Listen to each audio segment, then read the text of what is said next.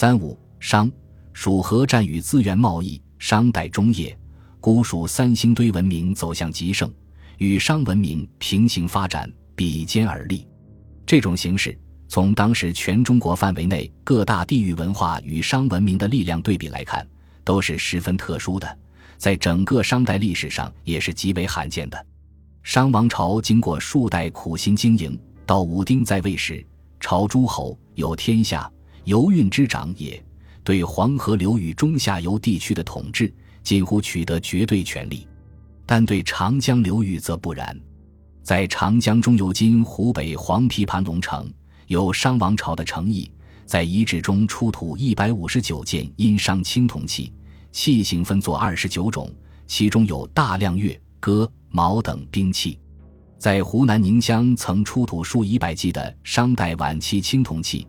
其中一些青铜器铸造极为精美，较之中原同时代器物有过之而无不及，以致有学者认为是湖南就地铸造的。其青铜铸造技术已超过中原地区。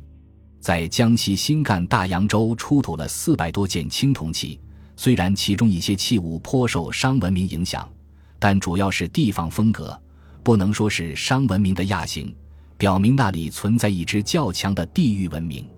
这种形势说明，商王朝在长江中游的政治扩张并不十分顺利，颇有阻力。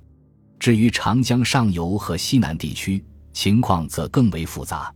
长江上游、西南地区已属为泱泱大国。殷墟卜辞中已见有蜀的记载，是一个有实力、有影响的地域性政治实体和文明。陕南汉中地区的考古发现还证实。古蜀又是一支富于实战能力的强大军事力量，尤其广汉三星堆青铜文明的发现，更显示出古蜀王国具有鲜明个性的青铜文明特点。而它的青铜文明在主体方面，并不是商文明所能涵盖的。由三星堆及宏富、极辉煌的青铜文明，可知当时的蜀必然是一个拥有相当广阔地域的大国，也是一个握有相当丰富资源的大国。商中叶时，蜀的北境在汉中，这已由汉中城固出土铜器群所证实；蜀的东境在长江三峡之东，这也由大量考古材料所证实。而蜀的南方是广袤的南中之地，三星堆祭祀坑出土的数十尊西南夷青铜人头像，已表明南中是蜀的附庸。因此，如果从地域广蕴的视角看，蜀拥有长江上游和上中游之交，北至陕南，南至南中的广阔地域。虽然它的复兴之地只有成都平原一块，但由于根基深厚，基础广博宏阔，触角伸出很长，支撑点密集、深广而牢固，所以能够强大到极致，以致敢于起而与商王朝相抗衡。就资源而论，农业资源方面，黄河中。下游主要是旱作农业区，商代时温暖气候，农产量应当不错。但商都因需积聚了巨量人口，需要消费巨量粮食，并且商王室上下和朝内外大小官员又大量饮酒，做长夜之饮。新闻在上，也需消耗大量粮食原料。而商王朝都城殷墟所在地区是有名的亲阳田猎区，不可能提供巨量粮食满足其需要。所以，商王经常为农业收成担忧。卜辞中常见“卜年”之词，就意味着商王朝时感面临人口压力与粮食短缺矛盾所造成的严重威胁。故蜀王国的中心成都平原是一个不算很大的冲积平原，现在面积充其量不超过九千五百平方公里。古代开发有限，并没有达到这个水平。假如仅凭成都平原的农业资源，是绝不可能造就出，也不可能支撑起一个敢于同商王朝相抗衡的强大政治实体的。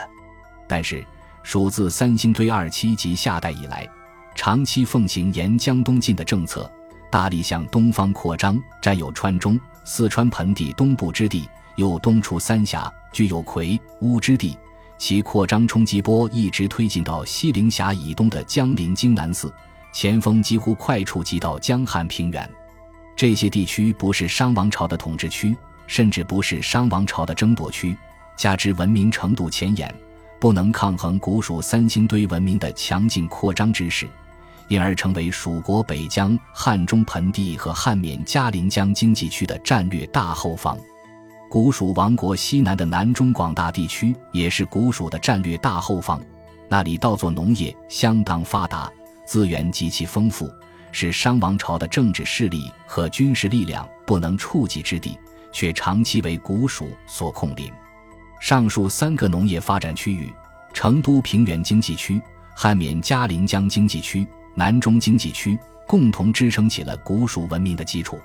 三星堆古蜀王国都城之所以有巨大的城圈、庞大的人口和复杂的政治宗教机构和辉煌的文明，就在于它植根于其所统治的广阔地域的富足农业资源之上。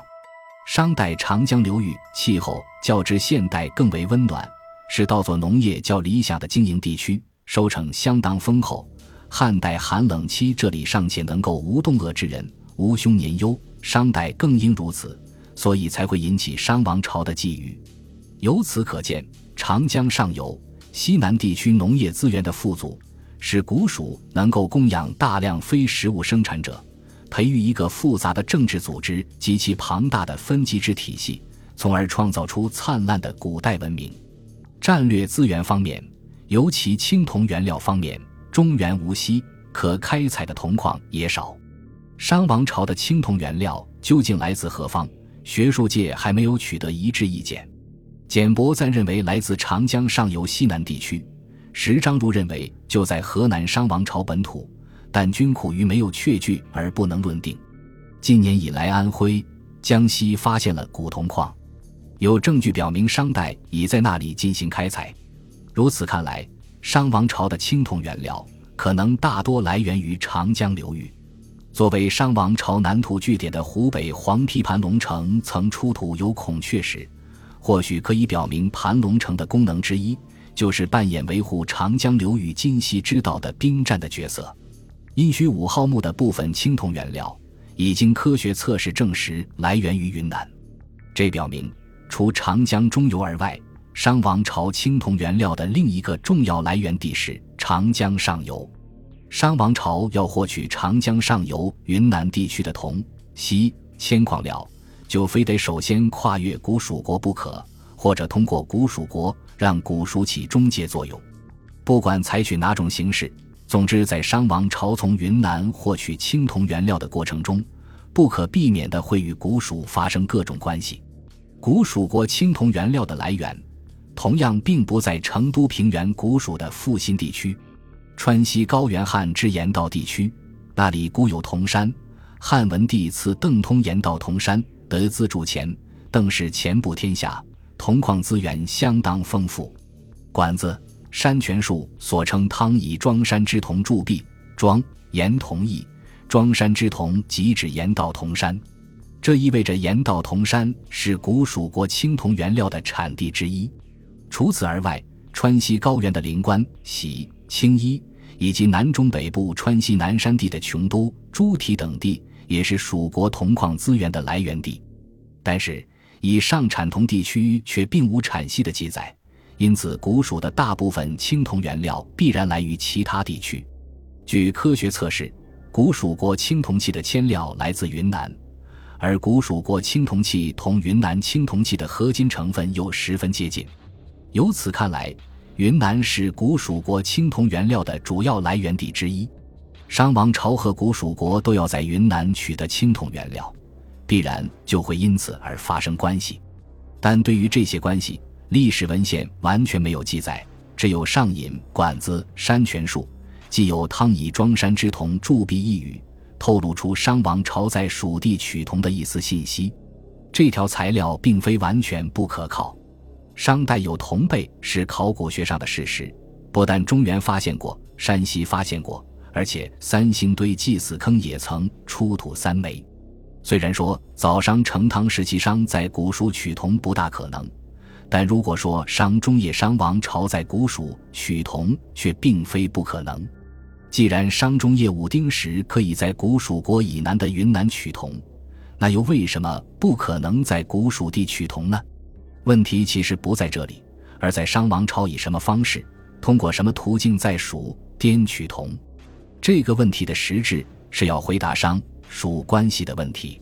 显然，蜀国因控制了南中而拥有富足的铜、锡、铅资源。三星堆祭祀坑出土西南夷形象的青铜人头像，已充分证实南中广大地区为古蜀所服。而三星堆青铜原料多来于云南，这是不成问题的。而在历年的云南考古中，都几乎没有发现商文化的影响之迹，这就表明商王朝对云南的关系不是直接而是间接的。商王朝要获取云南的青铜原料，只能通过古蜀国。从殷墟卜辞和汉中考古可以知道，商王朝并没有征服古蜀国，古蜀国也不是商的臣属方国。在这种情况下，为了获取蜀国以南云南地区的青铜原料，商王朝必须而且只能采用贸易方式，通过蜀为贸易中介的途径来取得，甚至有可能直接与蜀进行贸易，从蜀人手中获取青铜原料。这应当就是管子所说“汤以庄山之铜铸币”的本来面目。可见，商、蜀之间的铜矿资源贸易是形势使然。从可能性上看，不论商还是蜀都有比较发达的贸易系统，而共同的贸易中介物是海贝及贝币。这种贝币在商、蜀地域内都有大量发现，背部磨平穿孔，以便串系进行交易。贝币为商、蜀之间的铜矿资源贸易提供了双方通用的等价商品，使双边贸易成为可能。殷墟卜辞中有治蜀在蜀的卜辞。也许就和铜矿贸易有关。从商文化对蜀文化的影响来看，它主要体现在礼器上，而不是兵器上。这意味着商王朝的军事力量并没有能够深入蜀地，而是他的礼制深入到了蜀地。这是和平的文化交流的结果。如果联系到商蜀双方的青铜原料贸易来看，商王朝礼制对蜀文化的影响应是随着贸易而来的。这正是文化交流的重要途径之一。以上分析表明，有商一代，商王朝始终未能征服古蜀国，也没有能够控制古蜀国以南南中地区的铜矿资源。由于商王朝缺乏青铜原料资源，而对于富产青铜原料资源的南中地区又鞭长莫及，所以只能养给于控制了南中资源的蜀。因而，为了保证青铜原料来源渠道的畅通，商王朝必须容忍一个强大的古蜀国在它南边恣意发展，既然不能摧毁它，那就只能利用它。这也是三星堆文明得以雄踞西南的重要政治经济原因之一。感谢您的收听，本集已经播讲完毕。喜欢请订阅专辑，关注主播主页，更多精彩内容等着你。